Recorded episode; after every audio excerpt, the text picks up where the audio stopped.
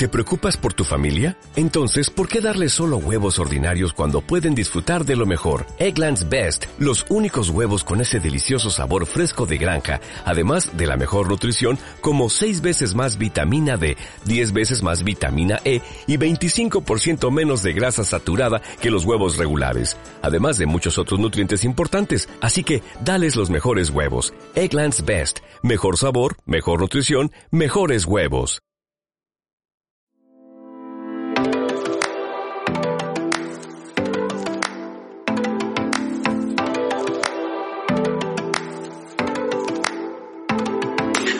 ¿Qué tal? Dios los bendiga a todos. Es un placer para nosotros nuevamente poder estar con ustedes en esta nueva edición de Tertulias Renuevo. Les doy la bienvenida en tanto que van conectándose con la ayuda del Señor. Hoy tenemos un programa maravilloso. Estoy seguro que les va a encantar lo que hoy vamos a hacer, ya que tenemos un tema muy especial que en un momento quiero pues, citarles, pero antes de eso quisiera dar la bienvenida a todos los que ya empezaron a conectarse a esta señal.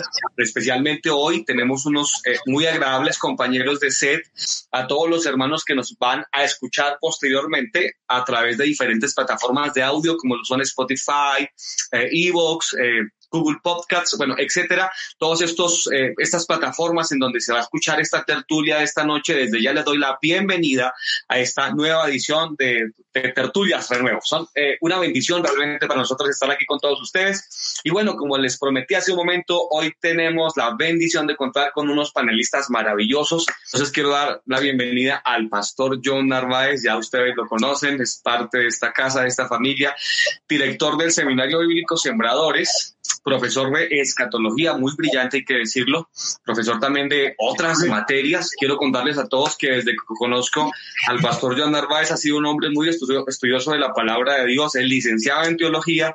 De hecho, creo que cuando lo, lo distinguí o unos años posteriores a que lo distinguí, ya era director de un seminario bíblico, es un hombre muy capaz y tenemos la bendición de tenerlo acá y tener sus opiniones. Eh, además es pastor y fundador de la iglesia eh, que ya cité, la iglesia eh, de restauración en manos de la gracia. Así que, Pastor John, qué gusto tenerlo por acá, muy bienvenido. Pastor Tomar, es una bendición poder estar una vez más aquí, eh, ahora a través pues, de estos medios virtuales. La última vez pudimos estar ahí en vivo y en directo y compartir, compartir un poco más cerca, pero, pero gracias a Dios por esta oportunidad y gracias a Dios por porque nos concede los medios digitales para hacerlo.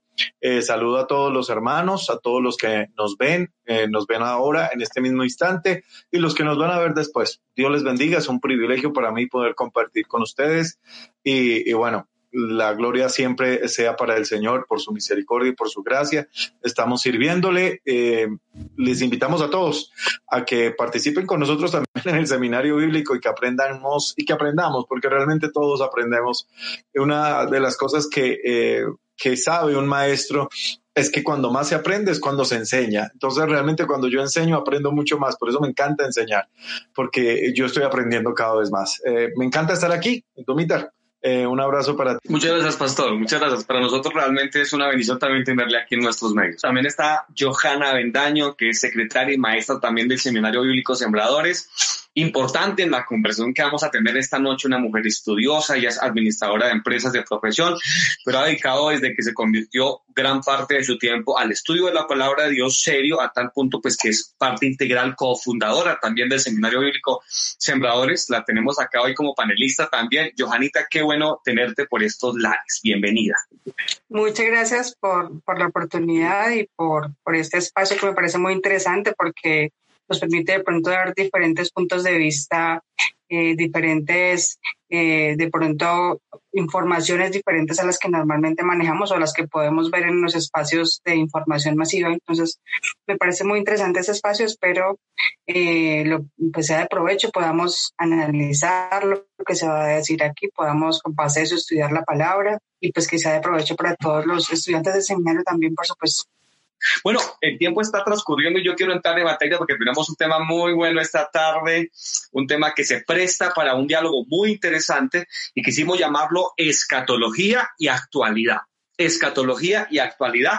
Y bueno, tengo el privilegio, la bendición de que, como hace un momento lo dije, tengo aquí a nuestro profesor de escatología y de profecía bíblica, que es el pastor John Narváez. Y para entrarnos en esta conversación, yo creo que hay que empezar por el principio. ¿Qué es esto de escatología, pastor? Eh, gracias, Domita. Bueno, eh, escatología es una bendición. Primero que nada, eh, hay, que, hay que tratar de, desmenuzar un poco esa palabra porque yo sé que para muchos de los que nos escuchan, nomás escuchar la palabra escatología ya suena rarísimo.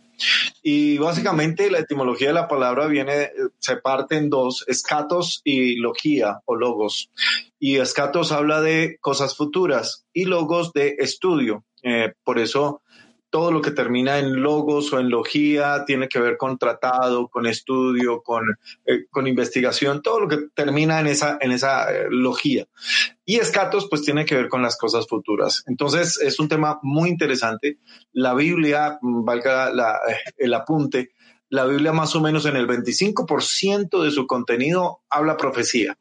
Eh, de modo que es una cuarta parte de la Biblia que es bastante, habla de profecía bíblica. Muchas de las profecías que están en la Biblia pues ya se cumplieron y esa es una de las grandes muestras de que eh, la Biblia no es un libro cualquiera, de que no es un libro simplemente escrito por algunos hombres que, se pusieron de acuerdo para hacerlo. Eh, las profecías bíblicas tienen un grado de precisión y de perfección absoluto, de, de cumplimiento perfecto y puntual.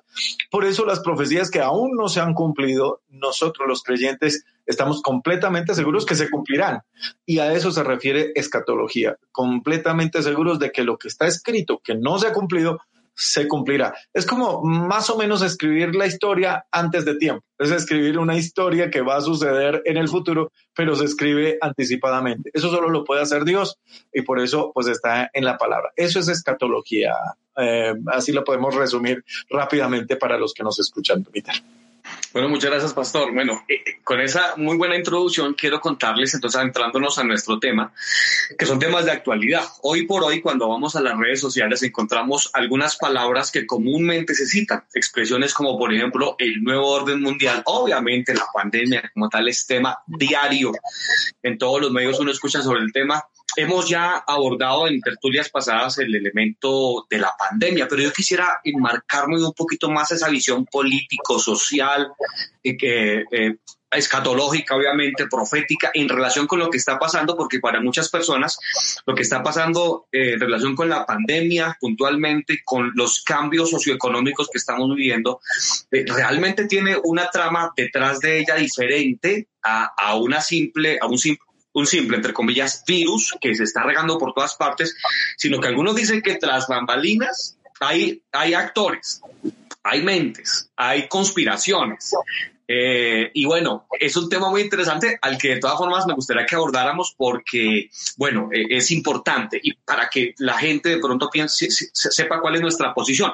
Para adentrarme un poquito en el tema, por ejemplo, el nuevo orden mundial, la expresión en lo que yo tengo entendido se comenzó a usar después de la Primera Guerra Mundial en donde un presidente de los Estados Unidos, de, no, recuerdo ahora mismo el apellido, pero era de nombre Wilson, como en el 1920, apenas finaliza la Primera Guerra Mundial, empieza, empieza a pensar en que después de toda la destrucción que hubo con la Primera Guerra Mundial, se podía implementar una nueva forma mundial de hacer las cosas.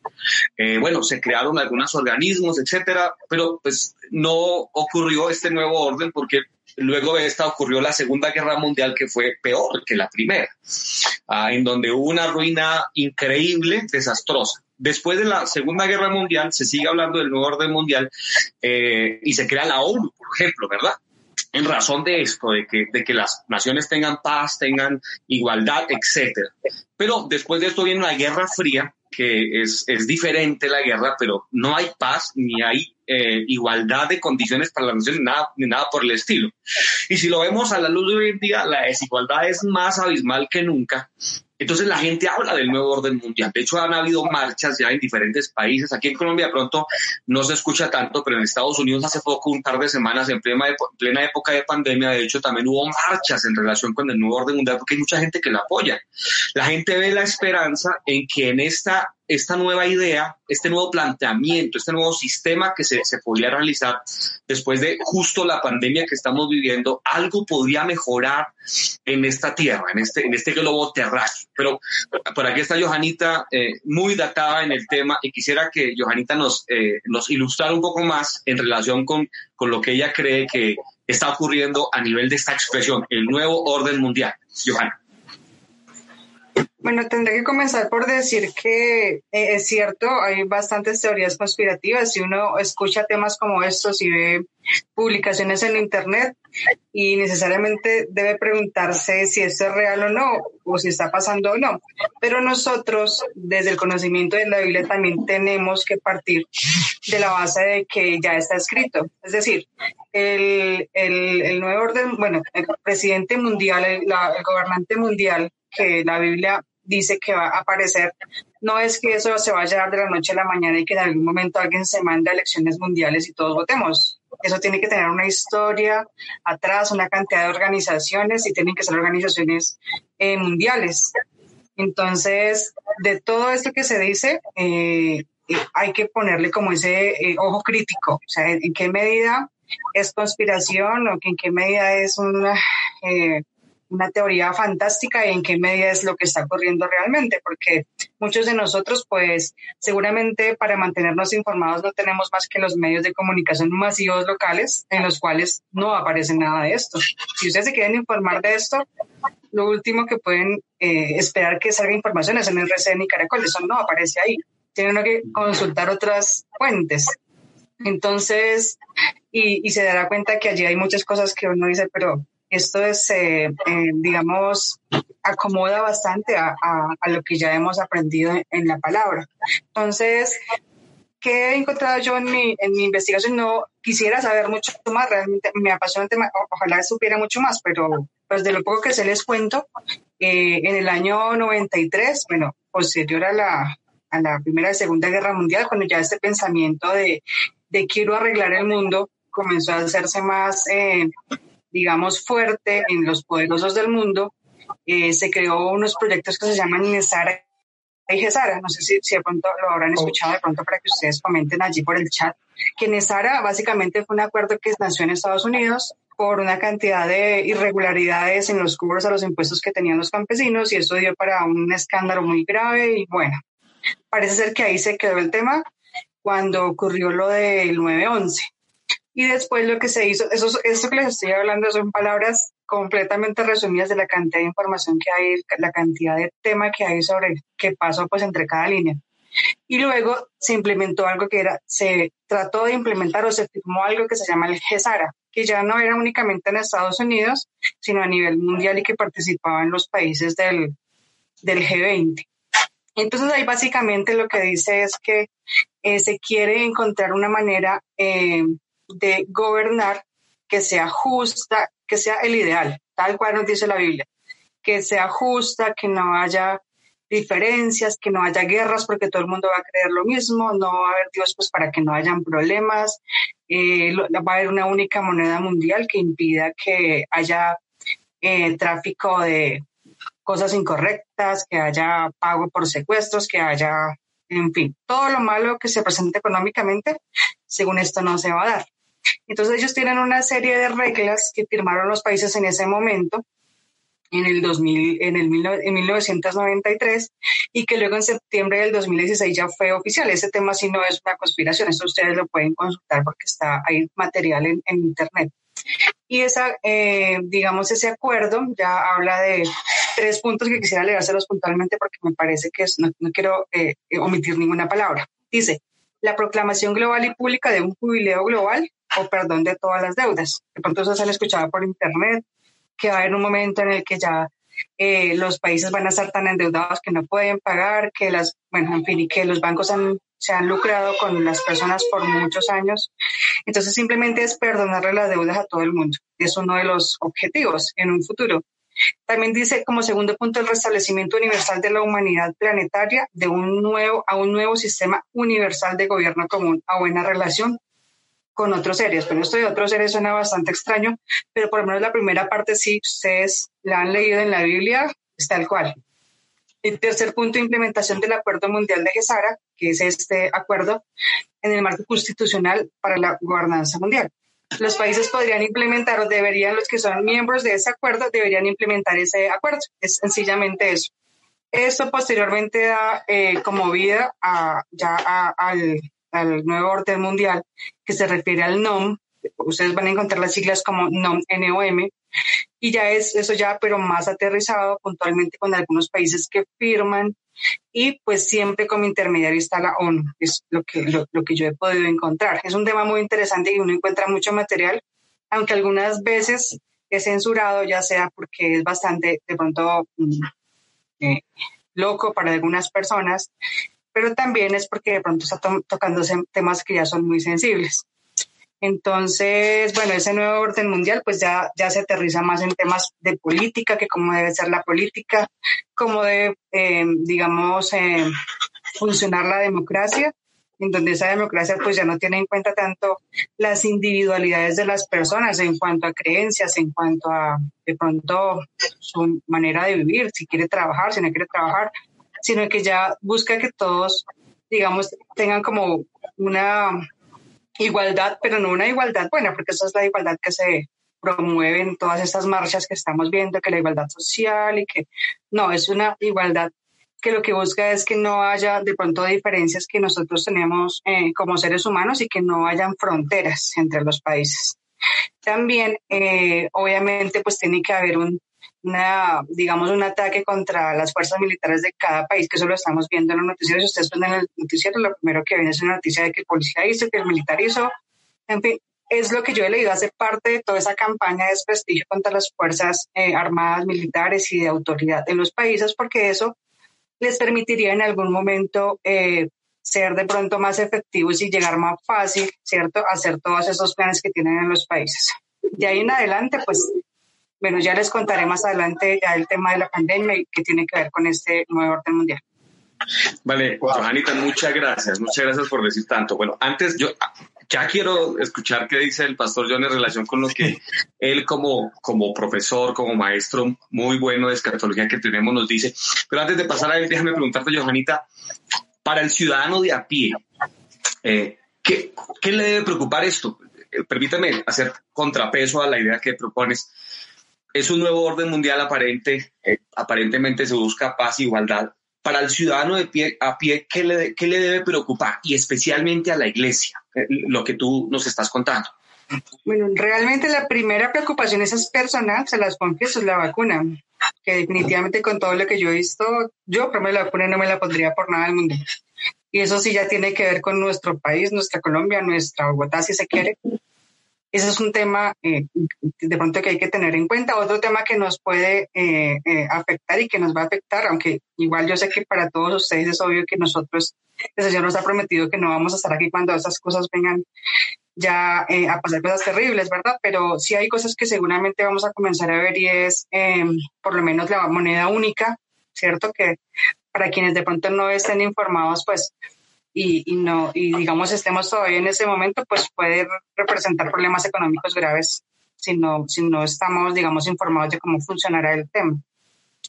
Y también, eh, también a nivel, pues, de la iglesia, obviamente, la, ustedes si, si ven noticias de la ONU, la ONU está completamente en desacuerdo con todo lo que tenga que ver con Dios. Entonces, eh, esto va a causar que de pronto haya bastante persecución y que haya, eh, digamos, que se le quite bastante, eh, digamos, derecho y espacio a las iglesias, a todo, a todo lo que sea Dios. seguramente más adelante se va a tratar el tema del Islam, ¿cierto? Que es la unión de las religiones que también ya está en proceso y ese tema quisiera saber más, pero de pronto ustedes lo conocen. Pero finalmente lo que más nos va a afectar, creo yo, son las eh, protestas que van a continuar y eso está, eh, pues digamos, hay bastante información en Internet porque una de las, digamos, ya cuando se aterriza todo este plan que se tiene, hay unas personas que ya están en la sociedad y que están comenzando a trabajar en unos planes, que están comenzando a trabajar en unas estrategias para que apenas termine el confinamiento salgan a protestar a la calle otra vez Todo eso genera desestabilización en los gobiernos, genera que dependan de entes internacionales y así comienza pues como digamos a, facilitarse ese camino hacia esa globalización.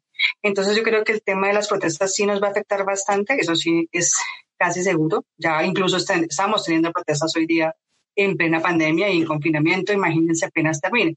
Y van a ver cómo fuerza y tienen muchísimo, digamos, capital para hacerlo porque son financiadas. Entonces, creo que esas van a ser de las grandes afectaciones a corto plazo que nosotros vamos a ver en nuestra sociedad. Muchas gracias, Johanna, por aclarármelo. Es muy, es muy amable. Pastor, cuando escuchamos esto, eh, eh, bueno, de pronto, eh, para algunos no es la gran noticia, están quizás ilustrados en el tema, para otros quizás sí. Cuando yo he escuchado personas, ayer escuché a alguien que me dijo, a mí me da miedo eh, leer Apocalipsis, porque cuando me enfrento a todas estas realidades últimas me da cosa. Pastor, por favor, ilústrenos en relación con lo que usted enseña y sabe. Eh, ¿qué, posición le merece toda esta información? Bueno, eh, hay varias cosas que decir. Definitivamente, sí, la Biblia habla precisamente de un gobierno único. Esa es una de las interpretaciones bíblicas no es la única, valga la pena aclarar, no es la única, pero es una de las interpretaciones y tal vez una de las más eh, comunes y de las más este, eh, aceptadas por los cristianos a nivel general. El hecho de que va a haber un gobierno único, el hecho de que va a haber una especie de imperio mundial, algunos hasta le han puesto nombre imperio, este, imperio romano revivido, le han puesto ese nombre pensando en que es similar al imperio romano antiguo, eh, y que, que, revive. La Biblia evidentemente es clara en eso y, y, yo creo firmemente que va a levantarse ese líder mundial y que va a tomar el dominio de la parte política, de la parte económica y aún de la parte religiosa a nivel mundial. Y estoy completamente de acuerdo con Johanna en algunas cosas en cuanto al hecho de que eh, esto está sucediendo. O sea, no es que, no es que vaya a pasar, es que ya está pasando. Eh, ese, nuevo orden mundial es eh, la forma en la que de pronto el diablo, que es el que de hecho está tras bambalinas, realmente haciendo todo, está organizando para que sea, mm, digámoslo así, común para la gente, para que cuando suceda no les cause tremenda sorpresa. Ha empezado y eso lo único que nos señala es que estamos en, los últimos días. Mm, la Biblia habla de que se va a levantar ese líder y la Biblia habla de que ese líder va a salir de 10 poderes la Biblia necesariamente en Daniel dice diez cuernos. Y la palabra cuerno en la Biblia significa poder. Generalmente se habían interpretado que eran naciones, que eran diez naciones, porque en Apocalipsis capítulo 13 habla de diez reyes que van a recibir eh, su reino en, en, el mismo momento. Entonces se habla de naciones, pero podría interpretarse también como diez fuerzas poderosas de la tierra. Ahora, ¿qué fuerzas son esas? Podrían ser, como algunos de las teorías de la conspiración dicen, las familias más ricas de la Tierra, o podrían ser organizaciones eh, de naciones poderosas, o podrían ser 10 países de diferentes lugares bastante fuertes, las potencias mundiales. Eh, algunos dicen que es el grupo de los ocho que se convierte en el grupo de los 10. Algunos, hace unos años, realmente eh, por allá por los años 80 se hablaba era del mercado común europeo y todo el mundo, todos los cristianos estaban completamente convencidos de que eh, las 10 naciones europeas iban a ser, eh, iban a ser esos 10 cuernos, 10 naciones europeas que se unían y que de ahí salía el anticristo. Y de hecho, cuando el euro empezó a surgir a comienzo, a mediados de los 80, tal vez finales de los 80, se dijo que esa era la moneda única mundial el tiempo nos ha demostrado que no. Eh, el euro no es la moneda única mundial.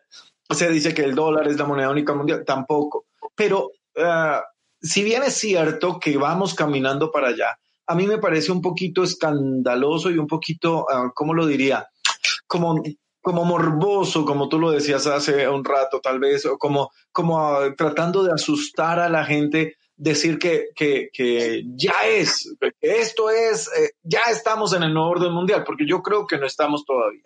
Yo creo que sí estamos preparando todo, yo creo que estamos en un plan de plataforma, pero, pero creo que todavía no es. Eh, y estoy completamente de acuerdo en que muchos países este, están cayendo en esa onda, lo que mencionaba ahora este, Johanna, de protesta, de desestabilización mundial, Claro, eh, es evidente. La Biblia lo dice, Mateo capítulo 24 lo dice. oiréis de guerras, de rumores de guerras, habrá confusión, los hijos entregarán a los padres, los padres a los hijos. Todo esto, este clima caldeado que, que parece eh, que, que no hay paz, evidentemente es clave para decir el Señor está a las puertas y estamos anticipando el nuevo orden mundial. Eh, la ONU es uno de los agentes que va a propiciar esto. Yo personalmente creo que sí. Y todas las filiales de la ONU, sí, pero con todo y eso, con todo y eso, mm, me parece que es peligroso satanizar ciertas cosas. Y porque la historia nos lo, nos lo dice. Hace unos años llegó aquí una, una, un, un almacén Macro. No sé si ustedes lo recuerdan. Yo, yo tengo un poquito más de edad que ustedes.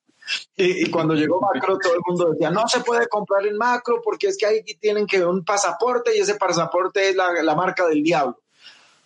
Ok, creo que todos ahora compramos en macro y no nos hemos dejado marcar del diablo. Oh, llegó este que la Coca-Cola que es de Satanás, que una, una, cantidad de cosas y no podemos caer en, en, en, en, el, en ese terrorismo desde mi perspectiva, no podemos caer en el terrorismo. Y estoy de acuerdo que sí se está estableciendo, pero tenemos que tener cuidado y, con todo cariño y respeto, obviamente, por Johanna, porque es muy estudiosa y muy juiciosa. No estoy diciendo que lo que ella diga es mentira, pero pues obviamente son pensamientos diferentes y, y, decía hace un rato, este, la escatología tiene la gran bendición en que como no ha pasado, eh, podemos discutirla.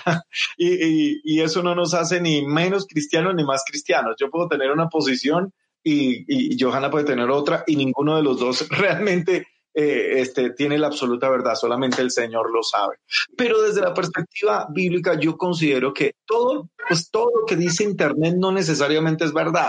Hay mucha gente que utiliza aún el miedo para provocar más desorden. Y, si bien es cierto, tenemos que basarnos en lo que dice la palabra. ¿Qué dice la palabra? Evidentemente, ah, viene un, gobierno mundial, evidentemente viene un, un, gobierno del anticristo, de este personaje oscuro que se va a levantar, que evidentemente no va a tener cachos y cola y tridente cuando se presente, ¿no? Él se va a presentar como la gran solución a todos los problemas de la humanidad. Y para presentarse como la gran solución, pues tiene el diablo primero que generar esos problemas. Y ahí está generándolos, claro que sí. Eh, eh, esa inseguridad, esa, ese, ese caer de las fronteras que mencionaba Johanna, ese movimiento de planetario, de somos, somos este, ciudadanos del mundo y ya eh, eh, este, eh, ya no somos, mm, digámoslo así, ciudadanos de un solo país, sino que somos ciudadanos del mundo. Sin embargo, miren que han habido movimientos contrarios a eso y no cristianos necesariamente, movimientos nacionalistas.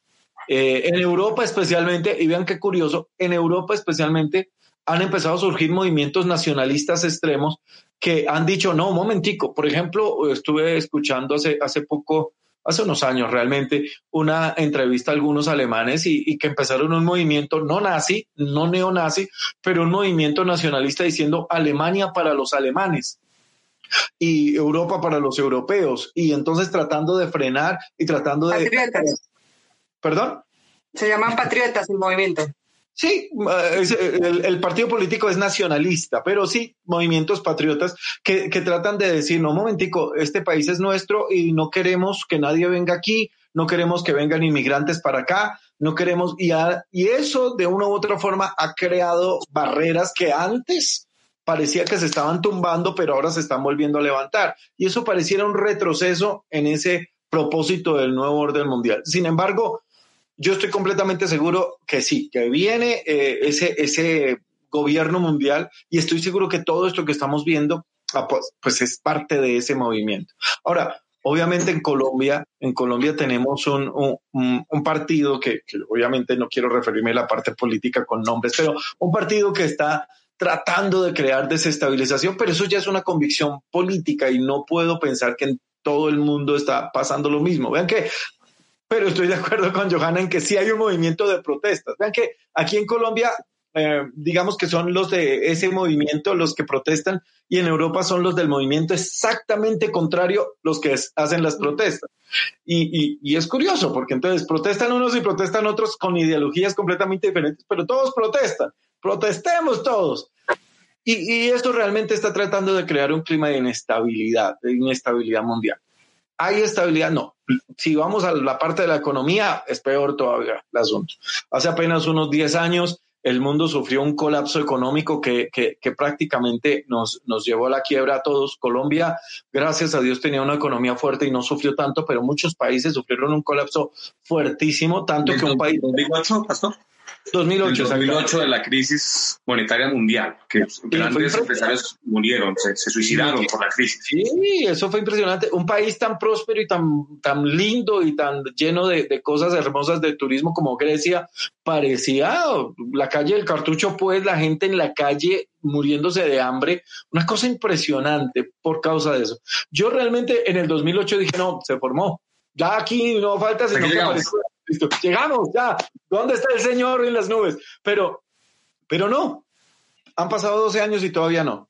Eh, yo, ¿cuál es mi, mi, mi, mi, reflexión de todo esto? Sí, vamos camino a un nuevo orden mundial, es evidente. Eh, desde ustedes lo comentaron mucho mejor, la historia de este, de este término y de, esta, de este plan eh, ya lleva casi, ya lleva casi unos 80 años, casi 100 años en el asunto, mm, formándose este, este nuevo orden mundial. Y cada vez es más repetitivo. El presidente Obama fue uno de los que más habló del nuevo orden mundial, por ejemplo. Sí, lo apoyó terriblemente. Lo apoyó y lo bombió con todo. Y, y, mucha gente ya, ya se está concientizando de que se necesita. Más o menos en los años 70, otra vez, no es que yo sea tan viejo, pero, pero pues me informé.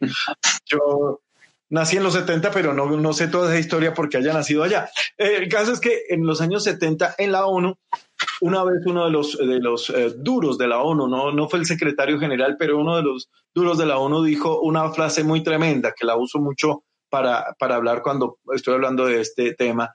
Eh, él se levantó y dijo, necesitamos un hombre que se levante a regir los destinos del mundo. Un hombre, dijo así, que lo mande Dios o que lo mande el diablo, pero lo necesitamos. Eso fue lo que dijo. En ese, en ese tremendo, en ese lugar donde se reúnen los personajes de la UNO, allá dijo esas palabras. Estamos hablando del 70, ya estamos 50, casi 50 años después de eso. Todo eso para mí es advertencia. Estamos muy cerca del rapto, estamos muy cerca de que Cristo venga, estamos muy cerca de que todo esto se, se, se, se cumpla. Con todo y eso, mi posición con respecto a todas estas teorías es un poquito uh, conservadora. Eh, ¿Por qué? Por lo que he visto en la historia. Hace, hace unos años la gente decía, no vamos a usar tarjeta de crédito porque eso es del diablo y ahora todos las tenemos. sí son del diablo igual, pero tener una tarjeta de crédito si uno no la maneja bien, eso es una maldición. Un demonio. Es un demonio. Pero, pero, pero no podemos satanizar todo lo nuevo. Eh, con todo respeto, con respecto a lo que dice Johanita, o sea, si sale una vacuna, yo investigaría y yo no sería tan, eh, tan certero como dice Johanna, no me la dejo poner. Bueno, yo de pronto sí me la dejo poner, dependiendo de cómo sea el, planteamiento del asunto. Eh, claro que sí, pastor. ¿Sí me entienden? En ese sentido es que lo digo. Pastor, déjenme hacer por favor una, un comentario y luego hacerle una pregunta para, para, aterrizar un poquito todo lo que su merced nos ha comentado. Bueno, eh, obviamente en todo caso, en este momento, a diferencia de cualquier otro momento en la historia de, de la historia de la humanidad, pues realmente todo encuadre, encaja muy bien hablemos de unos datos básicos, como por ejemplo que cuando Juan el apóstol habló eh, en el Apocalipsis en relación con el ejército de 200 millones que vendría desde el Oriente, era una total locura, una imposibilidad, ¿no? En ese entonces la población mundial oscilaba justo en eso, en unos 200 millones a 400 millones de habitantes. Decir eso era una locura. Hoy en día obviamente no. Sabemos por la CIA que eh, China, por ejemplo, puede tener un ejército de por lo menos 281 mil millones de, soldados, de personas preparadas. Excede incluso lo que la escritura dice. Perdón, Sumado, por ejemplo... 281 millones, dijiste 281 mil. No, no, no, 281 ah, 81 millones. Muchas gracias por la aclaración, Pastor. Sumado a la secularización, a la tendencia de la Unión Mundial, independientemente que la Unión Europea se segregue o algunos países se han salido o no, eh, que de todas formas, por ejemplo, la pandemia, para, para tirar un poquito a ambos lados, a ver qué conclusiones sacamos, la pandemia en sí y la vacuna en sí, más allá de si me la coloco o no la coloco, ¿no cree, pastor, que, por ejemplo, puede servir como un ente de control en todo caso? Eh, eh, para decir un dato aquí, el, la, la, el, el, el, hacernos hoy en día la prueba del COVID-19 eh, costó apenas llegó aquí a Colombia, porque para quienes no sepan, usted la puede comprar si quiere, pero cuando llegó costaba casi un millón de pesos hacerse una prueba eh, eh, diferente a una EPS, a un lugar privado, más o menos un millón de pesos. pensemos en la vacuna y quién tiene el poder de la vacuna. Por ejemplo, ahora China, que ya ofreció hasta créditos para toda Latinoamérica. Bueno, toda esta estratagema eh, obviamente es diferente el encuadre que tenemos hoy. Desde hace 10 años han ocurrido demasiadas cosas. Bueno, ese es el comentario. Ahora mi pregunta. Pastor, ¿el nuevo orden mundial entonces se dará durante lo que nosotros entendemos como gran tribulación? Es decir, que ah, de decir estamos en el nuevo orden mundial es igual a decir estamos en la gran tribulación o son dos términos que no tienen que ver? Yo creo que el nuevo orden mundial se manifiesta en la, nueva, en la, en la gran tribulación y no antes. Ese es mi, mi, mi entender eh, eh, profético. O sea, yo creo que eh, el nuevo orden mundial está en cabeza del anticristo. El anticristo es el que se va a levantar y va a establecer, como, como digo, todo esto son precursores, todo esto es preparación para llegar a ese momento. Pero mi confianza y de lo que yo encuentro en la interpretación bíblica que hago es que eh, el rapto de la iglesia es antes de que el anticristo se manifieste. De que el nuevo orden mundial esté. Sí, de, que el nuevo orden mundial encabeza el anticristo surja y va a ser el rapto. Y de hecho, considero que va a ser el escenario perfecto. ¿Por qué? Porque van a desaparecer del mundo millones de personas y, y toda la gente va a quedar absolutamente confundida de qué pasó eh, completamente desubicados, que se desaparecieron una cantidad de personas, buena gente, otros, el esposo, la abuelita, el niño, y, la confusión va a ser tan grande que eh, todos los países realmente, la crisis económica que eso va a generar va a ser supremamente brutal, la crisis eh, moral, la crisis religiosa también en su momento, obviamente eso va a ser impresionante y me parece que es el escenario ideal para que se levante un líder diciendo, vamos a, tomar las cuerdas de esto, vamos a tomar las riendas, vamos a, crear una economía mundial, vamos a crear una religión mundial para que, para que todos seamos esos ciudadanos del planeta. Va a tener oposición, evidentemente, ese líder mundial la va a tener, pero yo creo que la iglesia ya no va a estar. De modo que lo que estamos viendo ahora, si bien es el anticipo de ese orden mundial no creo que sea, desde mi perspectiva, no creo que sea todavía, porque yo creo que el rapto sucede antes. Muchas gracias, Pastor. Bueno, creo que entonces estamos de acuerdo por lo menos en que lo que estamos viviendo es el caldo de cultivo eh, perfecto para que todos estos elementos empiecen a dar ya literalmente conforme lo dice la escritura, que creo que era lo que Johanita también nos, hace un momento nos decía, que de hecho es histórico, ¿no? Porque, por ejemplo, antes de que Adolfo Hitler fuera elegido por voto popular, Alemania, eh, que en ese tiempo era gobernada por varios partidos comunistas, estaba en el peor momento económico de toda su historia. Todo por lo que dejó la Primera Guerra Mundial, ¿no? Y cuando Adolfo Hitler eh, subió al poder, que Alemania tenía una peor inflación que la que tiene hoy en día Venezuela, realmente estaba muy mal. Adolfo Hitler eh, lo vieron como, como la salvación y llegó a ser la completa perdición, ¿no? Entonces, entendemos que históricamente lo que el pastor nos dice es totalmente verídico. Bueno, eh, permítame hacer un paréntesis. Esto está muy bueno. Yo la verdad creo que eh, estoy seguro que tendremos que invitar otra vez a Johanita y a nuestro hermano y pastor eh, John a, otra charla como esta, porque el tiempo que estoy viendo está transcurriendo muy rápido. Nuevamente reitero la bienvenida a todos los que nos estén viendo o escuchando posteriormente. Bienvenidos a esta transmisión. Queremos invitarles a que si esto les merece alguna pregunta en el chat, aquí a pie de página, nos dejen sus comentarios o alguna pregunta para ver si ahora en unos minutos alcanzamos a responder alguna, alguno de nuestros panelistas lo haga, eh, porque el tema está realmente, eh, es interesante, es interesante. Pero bueno, bienvenidos, por favor, no dejen de opinar y pues preguntar lo que, lo que en este momento ustedes deseen saber. Bueno, volviendo entonces a, toda esta entramada que estamos tratando hoy, Johanita, cuéntanos qué opinión te merece todo esto que hemos hablado. No, yo estoy de acuerdo. El pastor John es, por supuesto, es el, el maestro acá. Digamos que yo me, eh, yo también soy bastante desconfiada, Dumer lo sabe, yo no creo en nada que haya por internet y me he dado la tarea de averiguarlo juiciosamente y consultando fuentes oficiales. Entonces, por ejemplo, si ustedes quieren ir a, consultar en la página de la ONU, ustedes van a encontrar allí que son los 17 objetivos macro de la estrategia 2020. Ellos les llaman, ellos hacen unos planes cada 10 años y entre los 17 objetivos que hay en la página de la ONU están cosas muy loables que todo el mundo cree que son muy buenas, como el que no haya hambre en el mundo. En estos 10 años esa es la meta. Allá hay fechas del 2020 al 2030 es acabar con el hambre. Eh, el tema de la justicia social, el tema ecológico, en fin, hay puntos muy interesantes también de, de pronto el cuidado de niños y niñas, de, en fin, todos esos, esos temas. Entonces, eh, eh, digamos que ya sí hay de pronto bastante información y bastantes pruebas que de pronto antes no las habían y antes sí definitivamente eran temas locos. Pero en ese momento ya hay bastante evidencia de que ya se está dando. Entonces, obviamente eso es, no estoy diciendo que no estoy contradiciendo al pastor John, sino todo lo contrario, es lo que él dice. Porque todo esto lo que nos está diciendo es que ya el tema está tan avanzado que aunque no se vaya a presentar antes de, de, del rapto, ¿cierto? Porque el Señor nos va a guardar, pero de cualquier manera estamos muy, muy cerca de acuerdo a lo que yo he podido ver. Pero quisiera mostrarles, eh, si por favor me ayudas un corto video.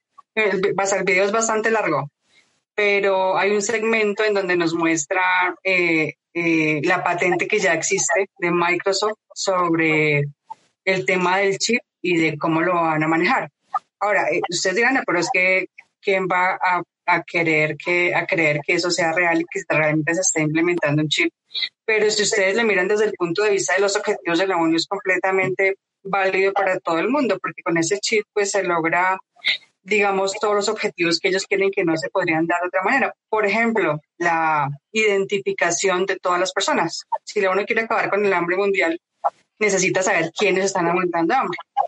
Entonces, eso le permite, le permite pues, además de todas las otras cosas que seguramente ya ustedes han escuchado del chip, pues, además saber quiénes somos y cuántos somos y en dónde estamos y, en fin, todo el tema. Entonces quisiera mostrarles un, el video es bastante largo, pero solamente unos cortos minutos, tal vez dos minutos de la patente que ya está registrada. Y, bueno, mientras Brigitte coloca el video, les voy contando también otro tema interesante que hay. Eh, también es un tema real y ustedes buscan en, internet y buscan pues en las páginas oficiales es ID 2020, no sé si lo han escuchado, que ese también hace parte de la agenda.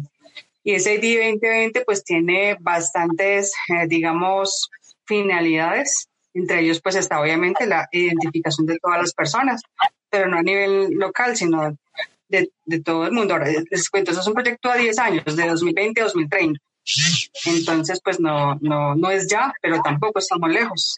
Pienso yo que estamos bastante cerca, es mi, mi, mi opinión. Eh, bueno, entre otras cosas está por lo menos el tema de, de, la única moneda, pues en ese tiempo pensar de pronto que en un euro o un dólar puede ser la moneda mundial es muy difícil porque es, es tangible, es un tema eh, como la tarjeta de crédito que se puede, digamos, tener un físico. Y realmente ahorita lo que está, lo que vemos ahí en ese proyecto que están implementando es que no va a ser eso, va a ser, no sé si ustedes han escuchado hablar del blockchain, que es una moneda eh, que no pasa por los bancos, es una moneda que es eh, únicamente a través de las redes de Internet y que sus bases de datos no reposan en ninguna eh, parte específica, no está centralizado, sino que reposan en miles y millones de computadores en el mundo. Entonces tienen backup en todas partes y eso supuestamente es lo que están viendo lo hace bastante seguro, eh, que no se va a perder, que nadie, no hay, nadie se la va a robar, de que no se me va a desaparecer si yo invierto en, en criptomonedas. Entonces ya hay bastante información, es muy interesante perdónenme si me dejo apasionar un poquito por el tema y soy acelerada, pero viendo y escuchando todas las, digamos, informaciones de diferentes fuentes, porque les cuento que yo consulto una fuente loca, pero también consulto una fuente contraria. En alguna cosa se, se encuentra uno en donde están como diciendo mentiras, por lo menos en, en algunas de las noticias que hablan acerca de, del nuevo orden mundial se habla de un pacto con extraterrestres. Entonces uno dice, ahí ya, pues hay como una cosa loca. Pero también es, válido pensar que si uno quiere validar una mentira, lo que puede hacer es ponerle un poquito de verdad y esa, esa mentira se vuelve verdad.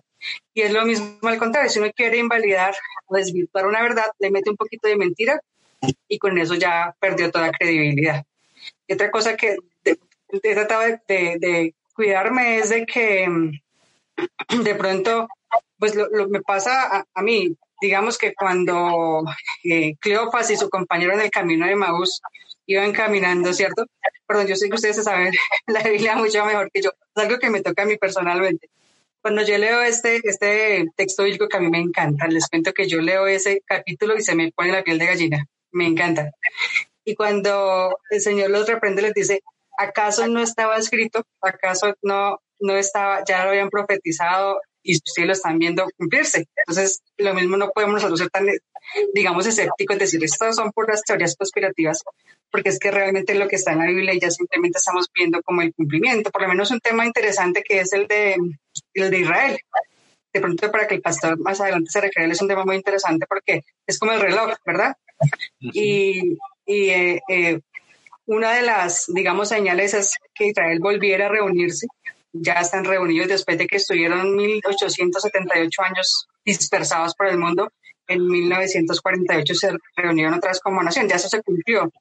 Y si ustedes buscan en perdón. En el mes de mayo sí, Exactamente. se volvieron por orden de la ONU después de la Segunda Guerra Mundial.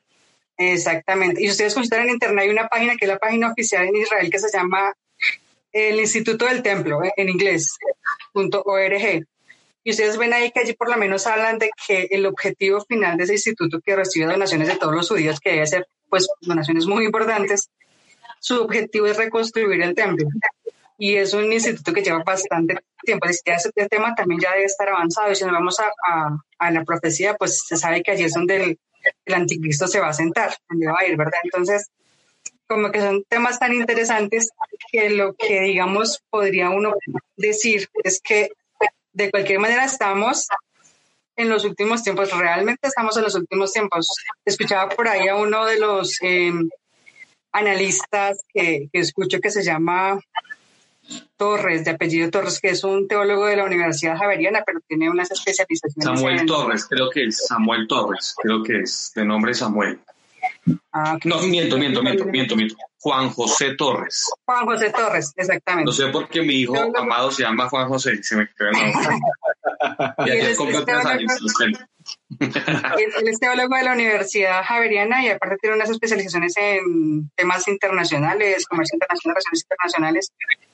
Y él lo que dice es que en este momento estamos viviendo lo que de pronto los apóstoles en su tiempo quisieron ver, no lo pudieron ver, nosotros estamos viendo cumplirse todo eso, lo que ellos estuvieron esperando, nosotros lo estamos viendo. Entonces me quedó sonando esa frase que él dijo. Entonces ya quiero mostrarles este corto video para terminar con mi, con mi intervención. Vale, vale. Sobre el ID 2020, ustedes nos han preguntado cómo es eso, cómo así que se relaciona con el famoso chip. Pues es un proyecto de identidad digital, se llama ID 2020 y es un ambicioso proyecto de Bill Gates que está desarrollando junto a la Rockefeller Foundation. Ese ambicioso proyecto ID 2020 propone básicamente una digitalización global con datos biométricos, de ahí que estemos viendo que todas las ciudades del mundo están aumentando la instalación de cámaras de reconocimiento facial. Y esto va ligado a tecnología blockchain. Para los que no saben qué es la tecnología blockchain, pues es un sistema que alberga toda una cadena de bloques de información y que puede estar interconectado en todo el mundo. ¿A dónde va esa información? Es la pregunta que todo el mundo se plantea. Estos rasgos biométricos que van a tecnología blockchain, que rastrearían las facciones, los movimientos, las acciones, la identidad de todas las personas del mundo, es otro de los polémicos entendimientos del magnate informático Bill Gates. En este caso, está asociado, como les digo, a la histórica dinastía financiera de Rockefeller. El ID 2020, que es la identidad digital, fue fundada entre los años 2017 y 2018 por Rockefeller Foundation, Microsoft y Gavi. Les voy a explicar qué significa esta trilogía. Rockefeller Foundation, ustedes saben bien, hace parte de estas dinastías de familias que pertenecen incluso al Club Bilderberg, desde donde también eh, se estudia cuál sería el futuro de la humanidad, por así decirlo. Ahora estamos en pleno de, de un eh, enfrentamiento, de un enfrentamiento de facciones frente a cómo quieren que se constituya ese nuevo orden mundial. Pues ahí está Rockefeller Foundation. Luego viene Microsoft como segundo socio de este proyecto ID 2020. El objetivo de, eh, de tener la información mundial no es una cosa nueva. Eh, realmente esto surgió desde, la desde que empezaron los computadores, estamos hablando de los años 60, bueno, empezaron mucho antes, pero más o menos en los años 60, 70, eh, empezó este, este plan de crear una red que todavía no estaba Internet y, y crear una red que pudiera manejar la información de todo el mundo, de todas las personas. Eh, de ahí salió Internet, de hecho, con esa idea fue que surgió Internet.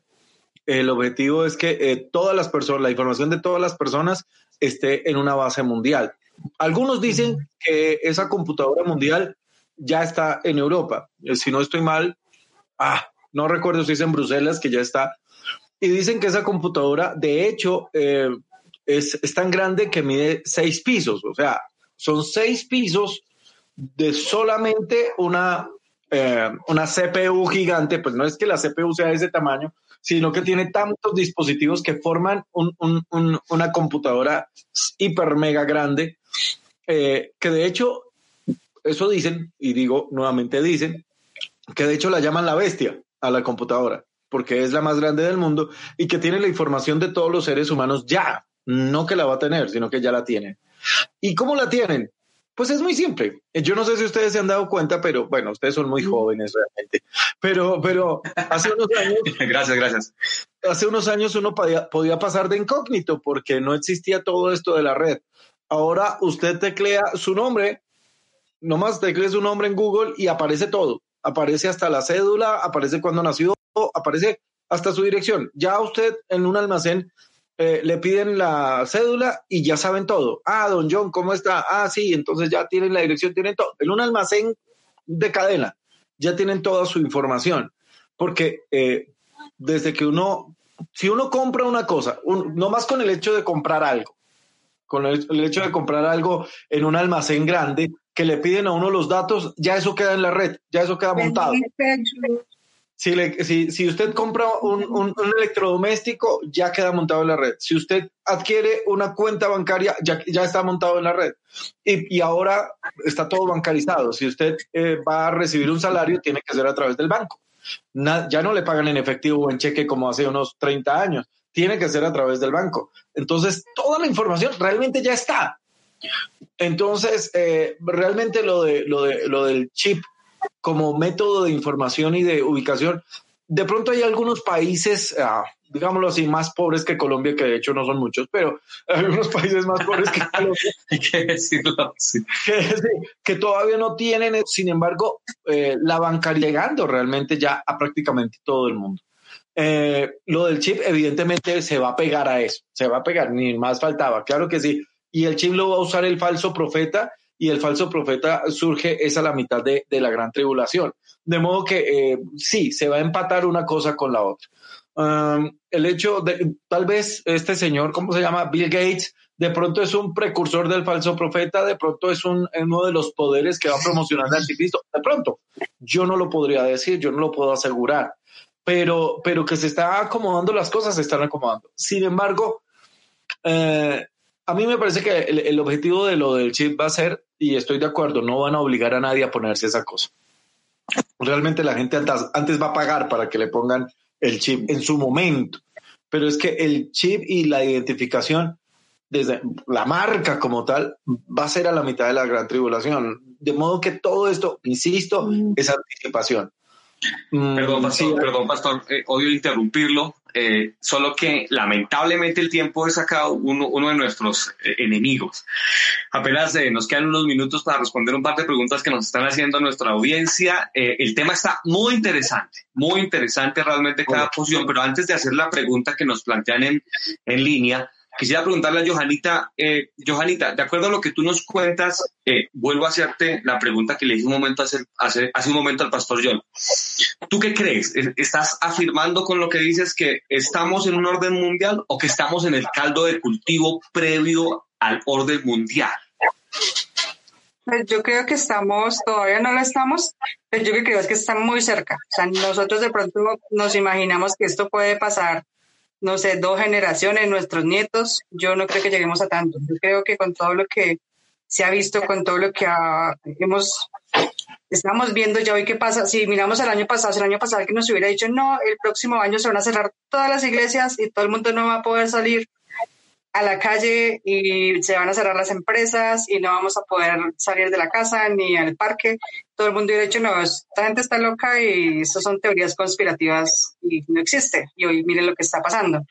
Entonces yo creo que eh, sí es bueno, obviamente no para asustarnos, yo creo que entre más uno se informe de estas cosas, más le pierde el miedo, porque por lo menos yo estoy en desacuerdo con las personas que no salen de la casa porque les da miedo que los contagien, porque les da miedo y, uno se informa de esa manera y uno lo que adquiere es confianza. Uno dice, no, pues esto, Dios está detrás de todo esto, obviamente, Dios está al control y, y, se informa de cómo son las cosas y no tiene miedo. No es para generar miedo, sino para saber que está pronto y, y yo de pronto en el, grupo, en el grupo familiar en que tuve la oportunidad de predicar, yo les decía, es que ya no hay tiempo de nada. O sea, si su familiar, si su, eh, si su familiar más querido, su amigo no conoce al Señor, ahora es cuando comience a predicarle porque esto se acabó. Entonces es, algo que nos sirve como para decir, bueno, no hay tiempo de ponernos con cosas, de que ahorita estoy, de, estoy desinteresada en la iglesia, estoy desanimada. No, hay tiempo para Exactamente, es lo que yo digo. Y en eso estamos completamente de acuerdo. me encanta, me encanta que estemos de acuerdo porque yo también estoy de acuerdo. Por lo menos hoy estamos señalando desde, desde sensaciones diferentes en relación con lo que está pasando eh, a nivel mundial y profética. La sensación de todos, independientemente de, su perspectiva, es que estamos en los tiempos finales. Ahora, déjenme dar un, un, un, concepto propio, y es que eh, para mí los últimos tiempos uno puede determinarlos desde dos puntos de vista. El primero es que, según el apóstol Pablo, los últimos tiempos están desde que desde que él existía.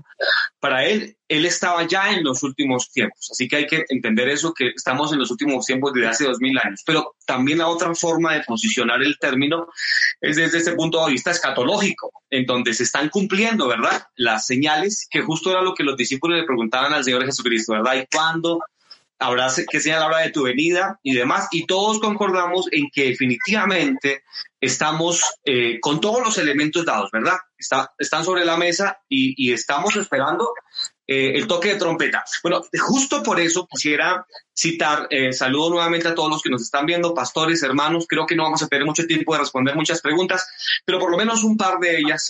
está viéndonos también el pastor Jairo, la pastora Lorena desde Cachipay, Cundinamarca, Dios los bendiga a todos, saludos a esa hermosa iglesia. Ellos nos preguntan en relación con los que somos premilenialistas, eh, ustedes saben que hay diferentes grupos eh, o diferentes vertientes de, cómo se concibe el premilenialismo. Dentro de una de esas corrientes están los que creen que la iglesia puede pasar por lo menos por parte de la gran tribulación, ¿no? Que puede el Señor venir a la mitad justo de la gran tribulación. La pregunta es la siguiente. Eh, si fuera de esa manera, Pastor John, esta, esta, forma de pensamiento premilenialista, entonces la iglesia sí podría vivir parte de este nuevo orden mundial, no solamente el, el, anticipo, sino como tal el nuevo orden mundial. Nos preguntan online, pastor. Sí, claro, claro. Eh, obviamente hay tres posiciones básicas, de pronto hay un par más, pero tres posiciones básicas. El pretribulacionismo, el mesotribulacionismo, que es el al que hace referencia, y el postribulacionismo. Entonces, los pretribulacionistas básicamente creemos, y me incluyo, es que el rapto sucede antes de que surge el anticristo, antes de que surja como tal, como que se establezca lo que ahora se ha denominado el nuevo orden mundial. Eh, los mesotribulacionistas creen que justo en la mitad de esa tribulación es que los eh, va a suceder el rapto de la iglesia, entonces la iglesia sí pasaría los tres años y medio primeros, que no necesariamente son años de persecución contra la iglesia, porque el anticristo los primeros, el primer, la primera mitad va, va, a predicar paz, va a predicar armonía, va a predicar unidad. Claro que va a haber oposición a la iglesia porque la unidad que él predica pues es desde su perspectiva y desde sus términos y la iglesia no aceptaría esa unidad ni aceptaría este, la religión que le está imponiendo, entonces habría esa oposición fuerte. Pero eh, a la mitad de la gran tribulación sería el rapto. Y los post-tribulacionistas consideran que la iglesia pasa por toda la tribulación y que solamente sucede el rapto cuando Cristo venga por segunda vez al final de la gran tribulación. Entonces, sí, desde la perspectiva mesotribulacionista, sí pasarían por ese nuevo orden mundial los que crean en esa, en esa posición. Ahora, porque, bueno, no, no voy a decir porque no creo esa posibilidad, pero eh, porque yo soy pretribulacionista, pero eh, sí pasaría. Muchas gracias, pastor. Bueno, también les confieso que yo también soy pretribulacionista y creo que la mayoría de los que nos escuchan lo son, pero igual si hay una persona que piensa diferente, no, no importa, ¿verdad? Creo que hay pues, cosas más importantes que nos unen que las que nos desunen. Queridos, lamentablemente, lamentablemente se nos ha ido el tiempo. Yo estoy seguro que hoy, por lo menos yo he disfrutado muchísimo este tiempo, este programa. Y bueno, yo quisiera invitar a todos los que nos están escuchando o viendo, que, ¿qué tal si opinan, si quisieran que continuáramos con el tema? Porque se habló al principio de otras cosas, como por ejemplo eh, el tema de la, de, de la de este profeta que saldrá, que tiene que ver con la unidad religiosa, no solamente desde el punto de vista político y social, como hoy lo citamos, sino también esta parte religiosa, la gran ramera, qué es realmente. Y todos estos elementos que a Dios gracias tenemos como respondernos. Así que, ¿qué tal si nos eh, cuentan, si quieren que continuemos con, eh, eh, por un, quizás un par de tertulias más, por este mismo sentido de, de, de temática? Para que, bueno, disfrutemos este tiempo. De hecho, si usted se conectó tarde, le quiero invitar a que vuelva a verla, que comparta esta tertulia con sus amigos, familiares y demás, porque estoy seguro que es información muy importante eh, y información segura también. Y así que quiero nuevamente reiterar eh, la gratitud para todos los que nos vieron en Facebook, en YouTube eh, y en plataformas de audio como Spotify, Evox y demás. Ya lo dije anteriormente y lo repito, es un placer tenerles a todos ustedes en este lugar. Pero para despedir quisiéramos hoy escuchar algunas últimas palabras, quizás un consejo de parte de nuestros panelistas, especialmente hoy el pastor John y la, la hermana Johanna Bendaño, lo digo correctamente, la hermana Johanna y también el pastor John, que nos den un último mensaje, un consejo quizás a todos los que estamos viendo. Johanita, empecemos contigo. Bueno, realmente en lo particular, a mí me encanta el tema y me encanta la clase de, escatología, de apocalipsis y profecía que tenemos en el seminario. Quienes no estén matriculados, no se lo pierdan. En el otro semestre tenemos eh, precisamente la, materia de escatología y, perdón, de apocalipsis y profecía. Yo me apasioné por el tema luego de esa clase, les cuento, la del pastor John. Eh, entonces, pues los que no estén vinculados, matricúlense porque de cualquier manera, como yo siempre les digo, siempre va a ser una buena decisión aprender de la palabra de Dios. Entonces, lo que, los que no se matriculan lo pueden hacer. Estamos apenas en la primera semana de clase, ya que todavía estamos recibiendo matrículas de alguien que se, quiera vincular. Y de, alguna manera, pues nos permite también tener una mirada más crítica de las cosas a la luz de la palabra, de, no creer todo lo que se dice, pero también de poner un ojo crítico, de, no comerse entero también el otro lado de la, de la noticia, pues de, de los acontecimientos que pasan a nivel mundial. Y también de pronto chévere eh, incursionar e investigar sobre geopolítica. Es muy interesante porque uno de alguna manera está informado en lo que está pasando, está viendo cómo se, se mueven las cosas. Como yo digo, no hay que creer todo, como el pastor yo lo dice muy bien, pues hay que de pronto analizar la parte histórica, ¿cierto? Cómo, cómo han ocurrido las cosas, pero también es interesante conocer qué está pasando que no, que sí preguntar. Ah, para eso están también los profesores del seminario que les pueden aclarar cualquier duda al respecto. Para eso está el espacio del foro también. Ustedes pueden opinar sobre algún tema. En fin, entonces esa es mi, mi invitación. Muchas gracias, Johanita. Eres muy amable. Gracias por tu saludo también. Eh, Pastor León, unas palabras finales, por favor, y quizás un consejo para nuestra audiencia. Eh, gracias, eh, oh, Dos, dos cositas. Eh, la primera, completamente apoyará lo que Johanna dice. El estudio nos ayuda, nos protege, nos previene y, más el estudio de la palabra del Señor. El Señor nos insta a estudiar la palabra, nos insta a meditar en ella. Eso es una de las cosas que como cristianos debemos hacer. Y a veces cuando se estudia la Biblia eh, sin recurrir a que alguien más nos enseñe, pues podemos empezar a imaginar cosas o a veces simplemente, como dice Johanna, Mm, poniéndonos a ver cosas en internet, este, a veces nos desvían del, del, verdadero hilo. La palabra del Señor es maravillosa y le recomendamos el Seminario Bíblico Sembradores que realmente tratamos de hacerlo con todo el corazón, con la mayor excelencia para, para que la gente pueda apasionarse por el estudio. Y me encanta. Gracias por esas flores pastores, Johanna, de que te inspiré y me encanta cómo te inspiré porque estás súper conectada en el tema y, y, genial, genial porque es un tema realmente muy, muy apasionante. Ese es el primer consejo, estudie por favor. Y el segundo, eh, lo decíamos hace un momento, realmente estamos viviendo los últimos tiempos y de eso no le quepa la menor duda, querido oyente, querido eh, auditor, el auditorio completo, todos los que me están escuchando estamos viviendo los últimos tiempos. No es tiempo ni de enfriarse, no es tiempo de relajarse y es tiempo de ganar almas porque el Señor está a las puertas. Ese es mi consejo. Gane todas las almas que pueda. Viva para Cristo con todo el corazón. Testifique de Cristo. Háblele a todo el mundo. Cristo está a las puertas. Dios les bendiga. Amén, muchas gracias, pastor. Qué buenas palabras. Gracias también a Johanita. Bueno, eh, me uno, obviamente, a las palabras de Johanita y del pastor John en relación con eh, la invitación que están haciendo y que estamos haciendo hoy de inscribirse al Seminario Bíblico Sembradores. Estoy seguro que no se arrepentirá. Pero bueno, para finalizar, eh, quisiera decir unas dos sensaciones que me han merecido todo este tema. La primera es negativa, la segunda es positiva. La sensación negativa es que lamentablemente veo que muchas personas están muy distraídas del acontecer profético de la Biblia.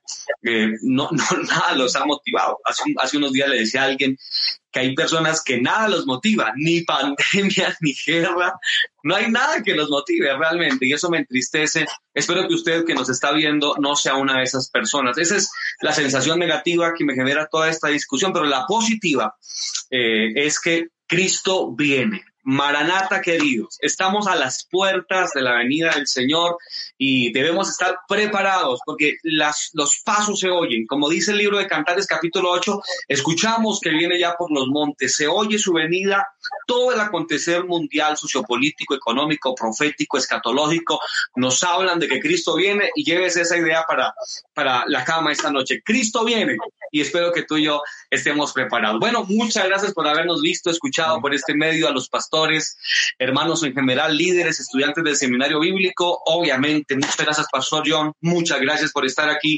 Eh, Johanita, muchas gracias por estar aquí. También tras bambalinas estuvo nuestra hermana Brigitte nuestro hermano Richard ayudándonos con todo lo técnico de esta transmisión. Así que, bueno, no queda más que saludarles y decirles que les queremos mucho e enviarles un eh, gran abrazo virtual y decirles muchas gracias. Chao, chao. Dios los bendiga. Hasta la próxima.